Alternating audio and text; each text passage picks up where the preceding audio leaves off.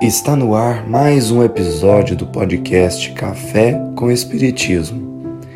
Aqui é Gustavo Silveira e a mensagem de hoje é retirada do Evangelho de João, capítulo 1, versículos de 1 a 3.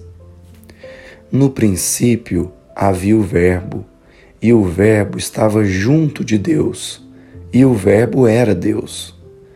Ele estava no princípio junto de Deus. Todas as coisas foram feitas por meio dele, e sem ele, nada que se encontra feito se faria. Aqui, João faz uma referência direta ao Gênesis de Moisés. A criação, segundo o Antigo Testamento, se deu pela palavra de Deus. Em seis dos sete dias da criação, veremos a colocação. E Deus disse, para que então as coisas fossem feitas. Demonstrando que Deus criou pela palavra.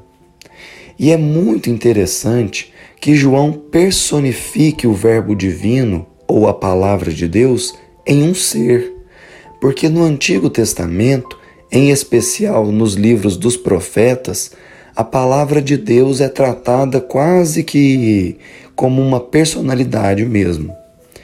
Em algumas traduções, veremos, por exemplo, no capítulo 1 do livro de Jeremias, a seguinte colocação: E a palavra de Deus veio a mim e disse, dando como que uma conotação de que a palavra de Deus é um ser, um indivíduo. Afinal de contas, a palavra de Deus foi ao profeta e falou com ele. Mas sem nos atermos às questões de interpretação dos textos do Antigo Testamento, é importante verificar que João, embora estivesse também resumindo toda a história da criação em apenas três versículos, enunciou uma grande verdade. Jesus é o Verbo da criação e tudo o que foi feito foi feito por ele. No livro A Caminho da Luz, logo no primeiro capítulo, Emmanuel asseverou que o Cristo conduziu a criação do planeta Terra com uma equipe de espíritos que operavam sob a orientação direta dele.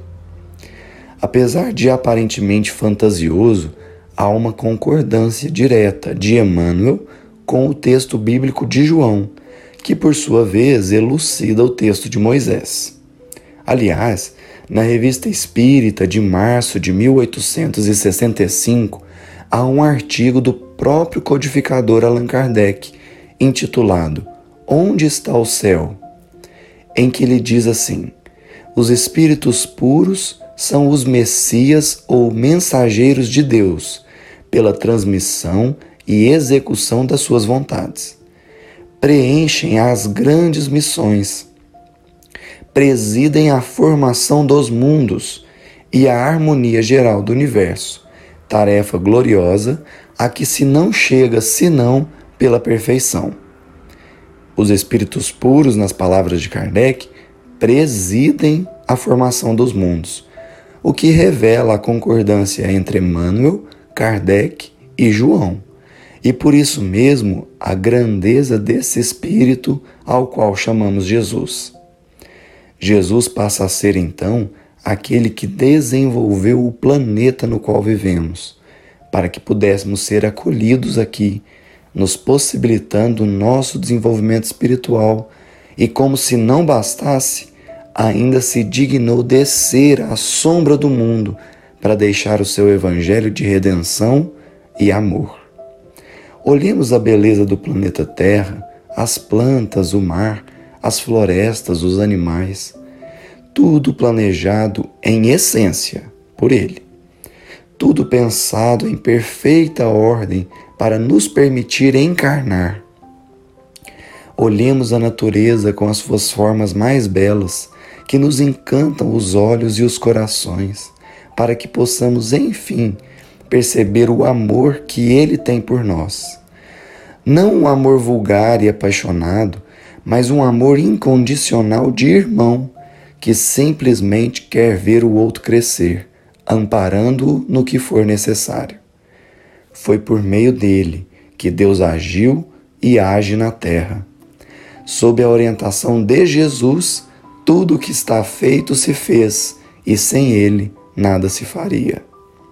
O amor dele por nós toma proporções inimagináveis quando vemos que ele fez tudo isso simplesmente para nos acolher e nos conduzir nessa estrada rumo ao Pai que está nos céus. Confiemos, pois, nele, exercendo a nossa boa vontade em trabalhar e a nossa resignação em aceitar as situações da vida que não podem ser mudadas. Ele é o guia, há de saber onde devemos chegar e por onde devemos ir.